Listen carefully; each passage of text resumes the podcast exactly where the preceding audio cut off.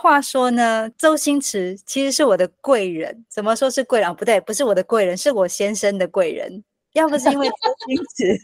我不会收，我不会收留我先生。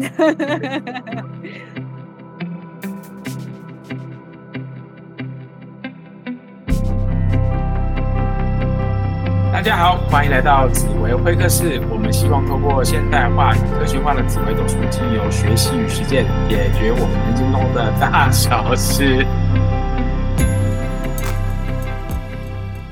Hello，大家好，我是小鹿，我是子欣，我是林夕，是我们又难得又聚在一起，又要录制一个新的一个题材。我们今天呢，要跟各位听众朋友聊的主题是什么呢？就是那一些年陪我们走过的。周星驰，今天是爱情。周星驰对，周星驰，周星驰。我相信各位听众朋友对周星驰一定是非常非常有印象，而且非常非常在我们的不管是童年当中，还是我们的人生当中，一定占有一席之地。毕竟他是我们亚洲的喜剧天王，对不对？其实我们我自己啊，对周周星驰的印象是在我童年的时候，他真的帮帮我走过很多很多很有趣的一个童年，而且都我们现在其实也准备要过年了。过年准备就会有一堆的贺岁片，对不对？贺岁片就一定绝对百分之百、百分之两万一定会有周星驰的电影，绝对会有。对啊，所以我想说，我们就今天就在这个过年之前这个期间，我们来跟大家聊一聊周星驰，而且我们今天的主题在爱情这件事情。那所以，我想要先请教一下我们林夕，你对周星驰的印象是什么呢？我对周星驰的印象呢，真的是非常好玩哦。我觉得我小时候，我爸只要看到周星驰，一定一定转台，或者是叫我转台，然后他都说他不正经。所以呢，就是我什么时候接接触周星驰呢？就是上了大学，然后跟社团同学混在一起的时候，我才有机会知道什么是周星驰，然后。那那个年代就是大家都会上 PTT 嘛，然后不是都会有签名档嘛，然后那一段就是我们今天想要讲的那个影片。OK，就是曾经有女孩子，然后曾经有段感情什么之类之类，然后期呃期限是一万年那一段，大家应该都知道，超多人把它当签名档的。对，所以我是真的到就是成成年之后，我才有机会接触这些东西，所以本他的本人，我对他。呃，在感情上真的是没没就是没什么印象，但我知道他的电影题材里面有一些这样子。是是是，OK。其实大家可以回溯一下，其实周星驰最夯的的期间，其实就在九零年代嘛。所以说，其实他确实在那时候让他的印象在我们的人生当中驻足最多、刻印最多的痕迹，其实也在那个期间。我像我自己也是哦。不过没关系，我们先再问问看我们的子欣那个李子欣。子欣自己本身对于周星驰的印象也是在这段期间吗？对啊，而且刚刚小鹿一开头的时候说小时候，然后我就觉得说，我到底要不要再接下去？我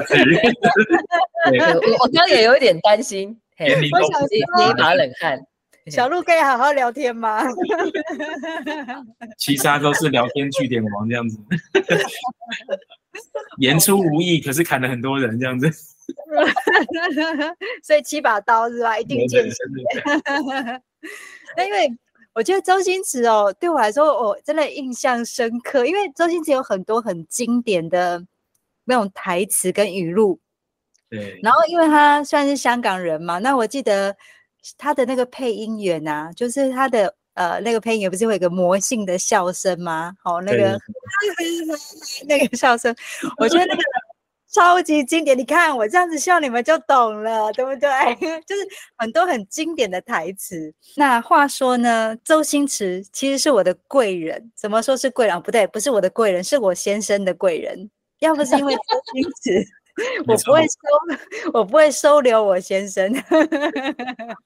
就是因为话说，我跟我我先生认识的时候，其实我们那时候，我跟他，我们两个都已经半大不小了。然后，所以我们那时候走一种很老派的模式，叫做以相亲啊，以结婚为前提的相亲，就是因为两个都已经年纪不大，已经没办法在那边，就是不想要再去那个爱的死去活来，然后想要很务实的看待那个男女关系这件事情。然后，所以当时我们两个有一个共同的朋友，然后介绍我们认识，然后就一起吃饭。那你们知道吗？这种相亲哦，其实是很，就很尴很尴尬的，因为彼此都不认识啊，然后没话找话聊，对不对？就会觉得说哇，满天好像感觉都是乌鸦飞过，因为两个人的这种生长背景完全不同。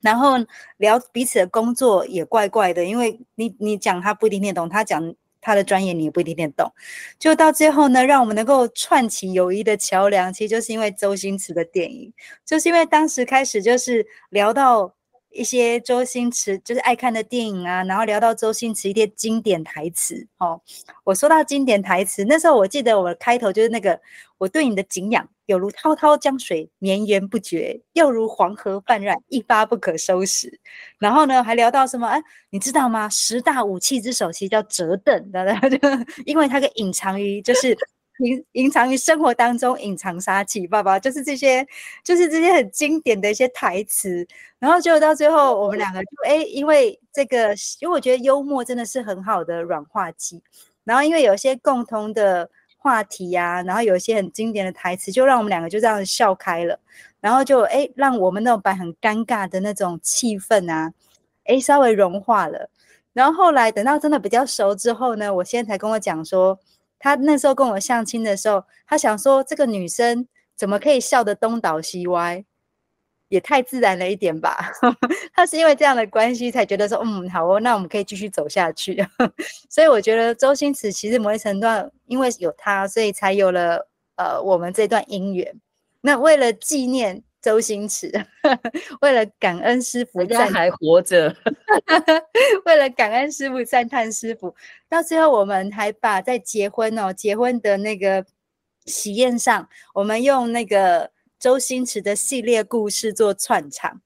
比如说一开场的时候呢，我先生就找他的一些死党，而且是国中死党，一群人哦，就上台跳那个叉烧包。就在跳那些那那条舞，然后他们就要穿着吊带裤啊，然后拿着那个拐杖哈，你可以想象那个画面。然后到最后，新娘子怎么出场呢？新娘子是用那个唐伯虎点秋香，所以我先生是先穿的唐装，然后开始那个就是摇头晃脑啊，然后那个唐诗三百首来一下，然后到最后呢，再去点秋香把我点出来，然后然后包括还有那个经典的脚踏车，好那个。我记得那个赌圣，好，他跟他有一一个跟那个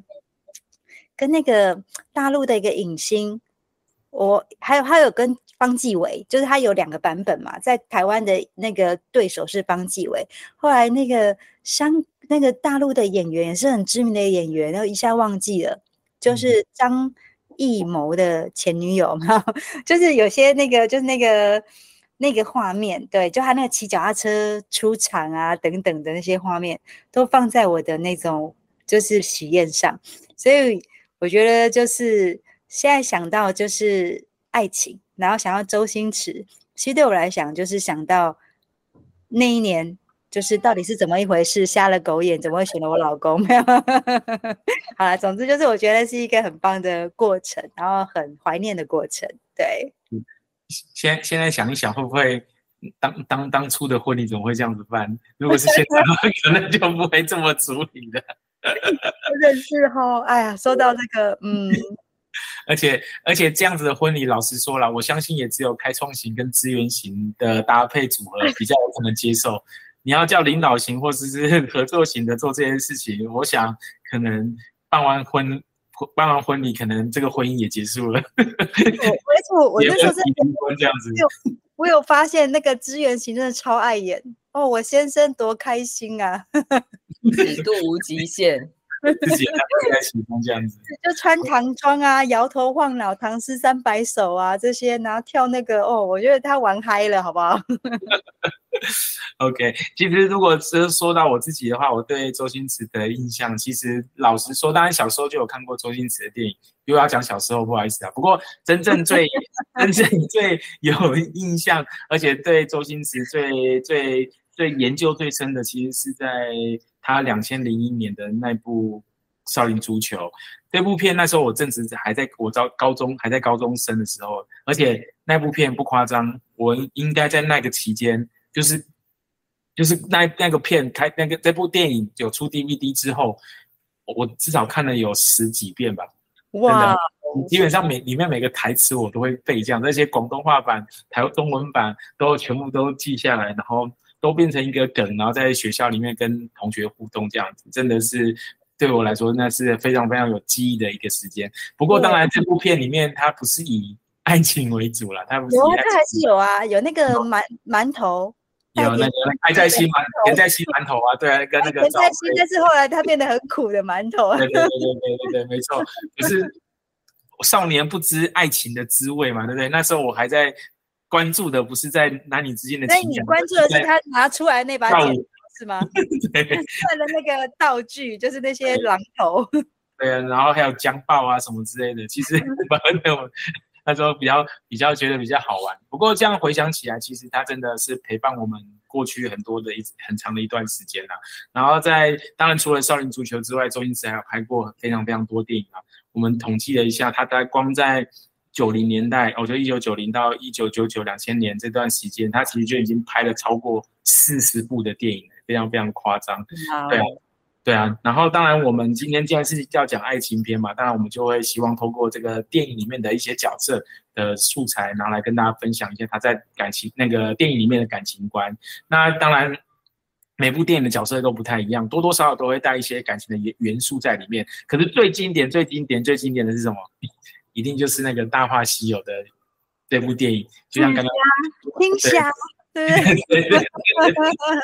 没错，就是刚刚子欣所提到的，如果有一个真挚的爱情摆在我面前，对不对？我希望是一万年一个，这个是最经典，我相信大家都呃那个林夕讲的，我都一定一定是耳熟能详。那这边我也想要先请林夕来跟大家分享一下，如果说就这个经典爱情的这个喜剧片《大话西游》的话，你对这部片的感觉是什么样子的？哦，这部片真的是。我觉得我要看好几遍才看得懂。嗯，可是你知道，因为今天为了要讲这个主题啊，我就看了超多 YouTuber 的解析，然后看一集哭一集，真的是快要昏倒了。这么看，根本看不出那么多内涵。那不过主要今天是想要跟大家分享，就是说像这样子的剧情里面，其实你也可以看得到那个呃电影里面的人物的。角色性格，比如说像紫霞，我觉得她是资源型。为什么呢？因为她在选爱人的时候，她是有一个想象的要求，而不是说我先去跟他互动，以后我再看看我被他什么部分吸引。他就是直接先设定说要能够拔出紫青宝剑。那至于其他到底是怎么样，他就不怎么要求，就直接瞎掉。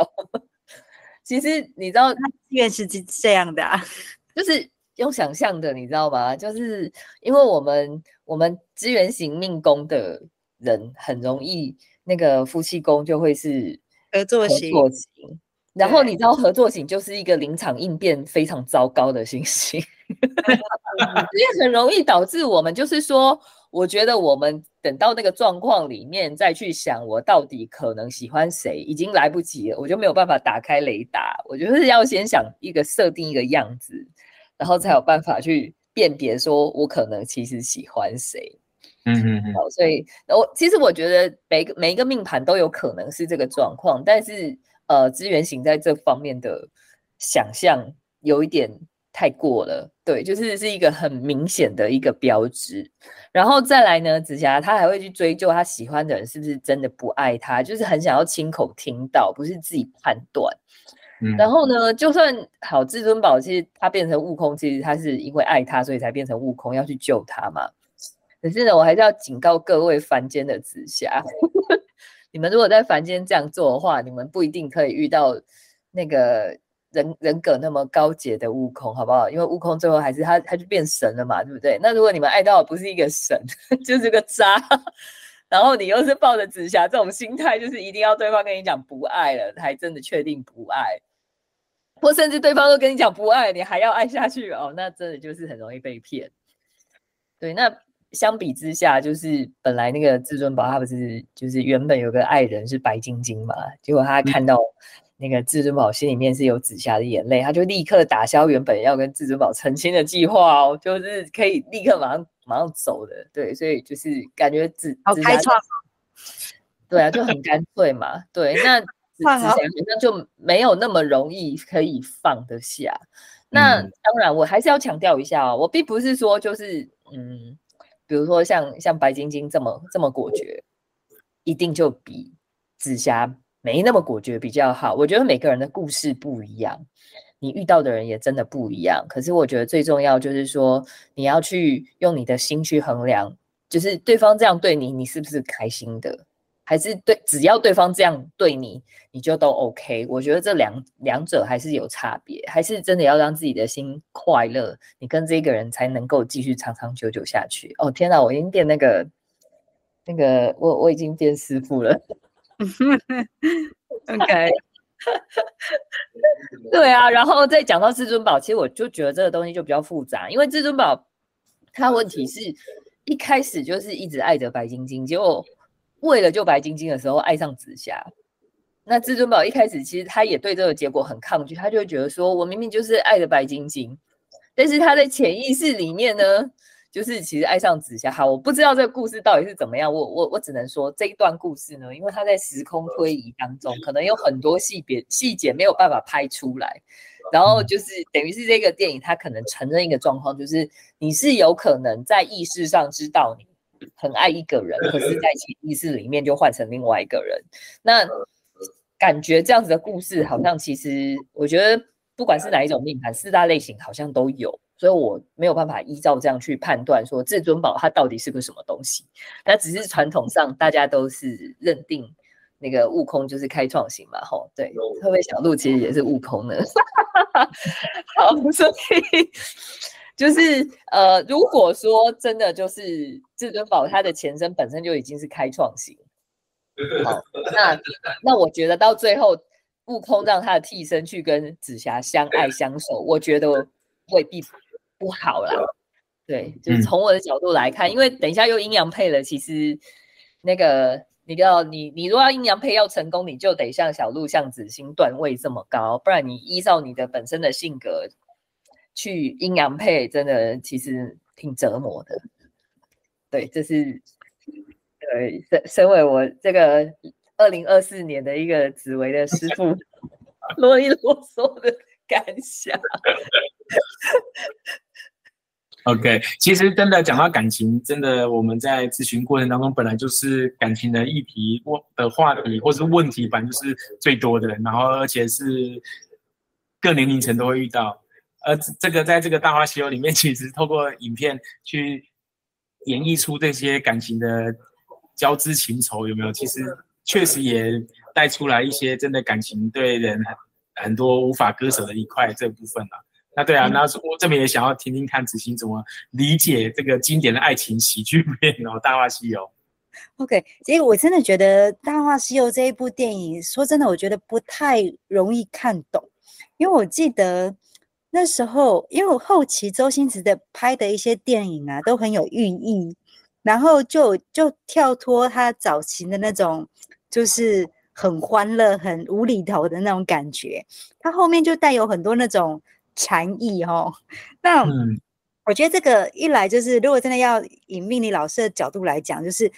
因为当然我们等下也会讲到，就是。其实周星驰的命宫啊，就周星驰本人真实的本人，他的命宫其实是武曲贪狼。就是说，那武曲贪狼，他其实这个是一个很矛盾的心，所以我觉得他是有很多的爱情可以聊的。那以我自己，我记得那时候我们在讨论，就是四大类型啊，就是开创啊，然后资源啊，领导啊，合作四大类型的爱情观的差别。后来我们就发现哦，其实像开创型或是支援型的人，某些程度我们都算是比较活在当下啊，就是就是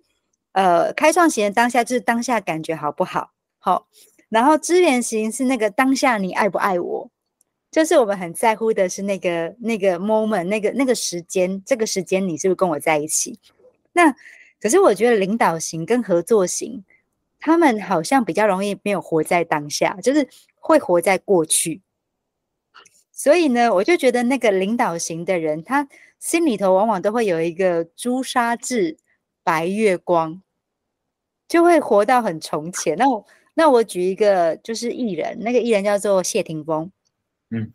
谢霆锋他就是舞曲天赋，就是双领导。然后到最后呢，你看他是不是放下了他的那个老婆孩子，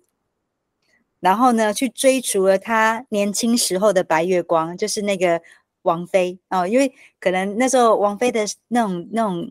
声音啊，然后那个叫做呃怎么讲，就是有个成语，就是我讲，就是他的那个声音很空灵的声音，然后呢，所以可能一直都是周那个。谢霆锋的偶像，所以当有一天谢霆锋有机会跟王菲走在一起的时候，你就看到他们不顾一切的要去追逐他的白月光。那我就觉得领导型跟合作型好像真的比较容易，就是活在过去，然后只是说领导型的活在过去比较像是他会勇于去追逐那个过去，那合作型的活在过去是会感伤于过去，然后他就一个人这样子默默的拭泪。然后想想象着对方的好哦，所以我觉得，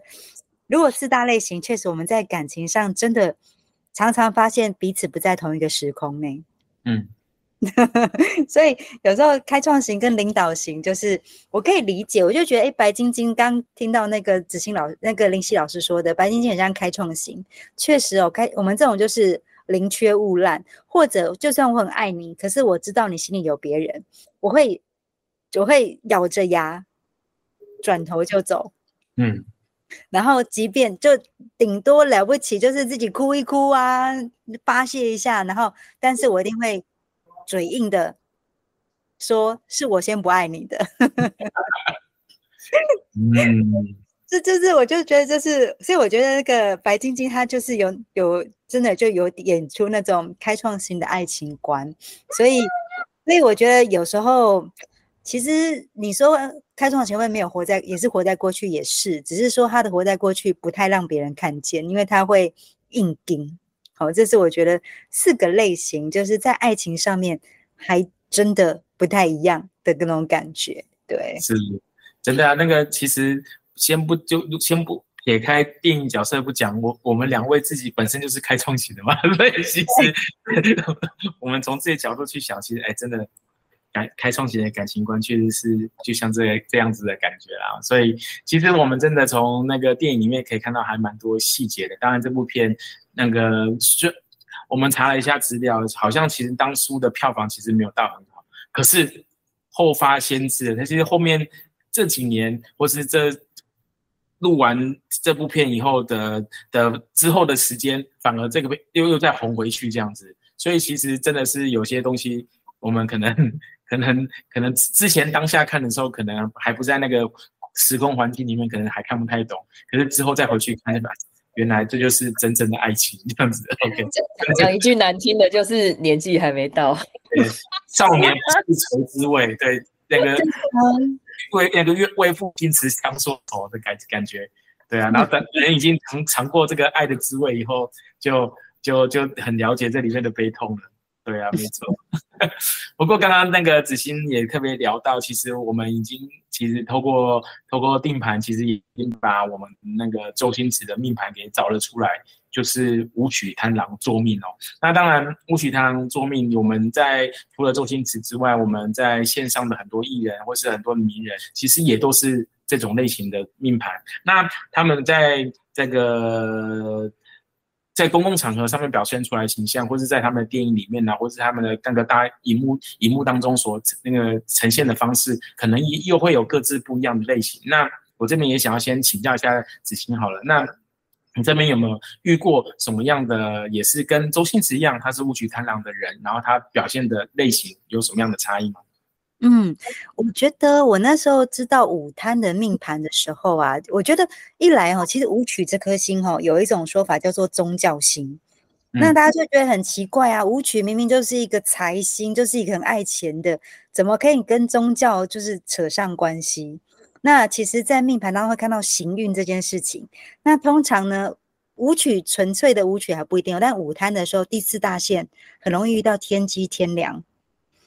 所以他们就会开始往那个宗教，天梁其实就是一个很宗教的心。然后天天梁的那个运程的时候，那看他命盘就知道，大概差不多在三十几岁的时候，三十二到四十一岁这段期间，然后他的思想就会开始跟宗教啊比较有点雷同，所以也是因为这样的关系，那时候在就是那种《大话西游》啊、《西游记》这些系列电影就再有一些深意，然后甚至包括那个《长江七号》等等，包括那个功夫那个电影，就是那个包租婆、包租公，然后到最后那个就是练武奇才。你看，我只要讲几个字，你们就会会心一笑，就会那个画面就会完全浮现，对不对？好比那从天而降的如来神掌，哦，那个、那个、那个掌，对，那对，所以我觉得就是，通常这也是为什么舞曲，尤其是舞贪，哦，要要加上贪狼，哦，第四大线会走到这种天机天良，那因为它太太高远了，所以我们年纪轻的我们就会看不懂。那也因为我们这样的关系，所以他的那段时间相对我觉得是有一点点消沉的，好，所以后来到最后，周星驰就慢慢的从市场当中稍微就是淡出了，对不对？呃，我觉得舞曲贪狼说贪狼的那个花心在，可是舞曲的那种坚持跟执着也在。好，那我觉得周星驰身上我也有看到这种特质，所以呢，他好像也很花心，可是他 always 心里头都有一个。他很爱的那个人，那为什么他很爱呢？因为那个人不在了，所以就是他就活在他的想象空间里，然后就觉得他万般的美好，然后甚至他投射到他的《大话西游》，就是如果有曾经有一段真挚的感情啊，然后在我眼前，然后什么么，对对？我觉得他其实有把他自己的一些些爱情观哦放到那个故事当中，所以可以跟舞曲说。活在当下好吗？可以爱你现在眼前这个人就好吗？不要永永永远活在想象里，觉得曾经的他最好。哦，虽然我也曾有一任男友是舞曲，所以我觉得，哎，成为他深爱的那个曾经，好像也不错。你看人好自私哦，真的是这样子。其实我们当我看到这个这个周周星驰的命盘以后，发现是武曲贪狼。其实我。也会去对应我身边自己有武曲贪狼作命的亲朋好友，去看看他们之间的性格啦，或者他们的人生经历，这些 DNA 里面所刻的刻印的痕迹，痕迹是不是很类似这样子？真的还发现，嗯，真的有些异曲同工之妙。那只那林夕嘞？林夕对于那个，当你他知道周星驰也是舞曲贪狼作命的时候，你有没有发现可以跟什么样的人啊，或者是跟你的亲朋好友来做些对应？我只能说呢，真的，我我算十个客人，会有八个是舞曲贪狼，不管是正座还是空宫。然后舞曲贪狼每次问到感情，我跟你讲，永远就同一个镜头，都是阴阳配。我不知道为什么舞曲贪狼那么喜欢找阴性的对象。嗯哼哼，就是对，包括周星驰，他第一任就是虽然否认，他说他否认跟那个周星驰交往过，但。大家都知道他们交往过，然后他一他的样子，这超明显就是个阴性人的样子啊。嗯，对。然后好吧，也许你知道最最初的最美好吧？我不知道。对，但是真的，呃，我觉得，但是我必须要说，我身边很多舞曲贪狼也是可以跟阴性伴侣好好的走下去。嗯，好，那我觉得。我觉得他就是从他们的谈话里面，如果舞曲贪狼可以跟一个阴性人好好走下去，我觉得关键是他们真的要找到一个呃阴性人当中的狠角色。然后，什么叫做阴性当中的狠角色？你教教我，你教教我。所谓阴性人当中的狠角色，就是你不好好探究他的内内在性格，你会以为他是阳性人的阴性人。嗯哼，哦，嗯，就是什什么什么世俗条件都超级好的那一种，就派就派就对，就派的阴性人对。没有啊，人家人家另一半就是他也不是派啊，就是长得漂亮，收入又高，好身材又好，好反正什么都好的那种。这种派这样子。对对，但但其实对方很温和啊，你一看就知道绝对是阴阳配，但是人家好好的。哦，这是第一件事情。第二件事情就是呢，如果午餐你真的发现你对方是阴性的时候，你可以不要以一种我知道我很强，我想救你，救救看可不可以把你救起来这样子的心态，我觉得比较能够正常的平平衡发展。对，这是我的我的我的观察。对，那我不知道周先生是不是也有一样的困扰？如果他有听到我这一期 podcast，对，好好的，不过他可能也觉得自己过那个年纪就不会想要。对我我个人是觉得他现在应该已经离开那那那个那时候的感觉了。我说那个状态，对啊对他可能已经像那个孙悟空一样，就是背着他的架，然后这样很逍遥的跑去取西经了。OK，那其实我自己是觉得，像很多，因为毕竟周星驰也算是一个电影明星嘛，对不对？然后像很多人也都会拿跟那个谁啊，那个刘德华可能来做些比较。我不知道大家各位听众朋友知不知道，其实刘德华的命盘，我如果没记错的话，好像是天同座命，是天同合作型的天同。那周星驰是武曲贪狼，两个人都是很优秀的演员，然后也是电影明星这样子。可是我我曾经听到一句话，我觉得还蛮好玩，就是有有一次有人在访问采访刘德华的时候，就那个主持人就问刘德华这句话，他说那个周星驰他已经从星仔变成星爷了，可是为什么你刘德华还在华仔，没有变华爷？有吗？大家应该没听过华爷这个词吧，对不对？对嗯其实可以看得出来，其实周星驰真的是，因为他毕竟是阳性主星的人，所以真的是看起来会给人家比较强势，然后当然也很有创意。可是他舞曲一出来的时候，他的气势啊，或者说他的那个严谨的程度就很很很很鲜明。所以说在，在跟星爷合作过的演员，很多人都说，其实星爷在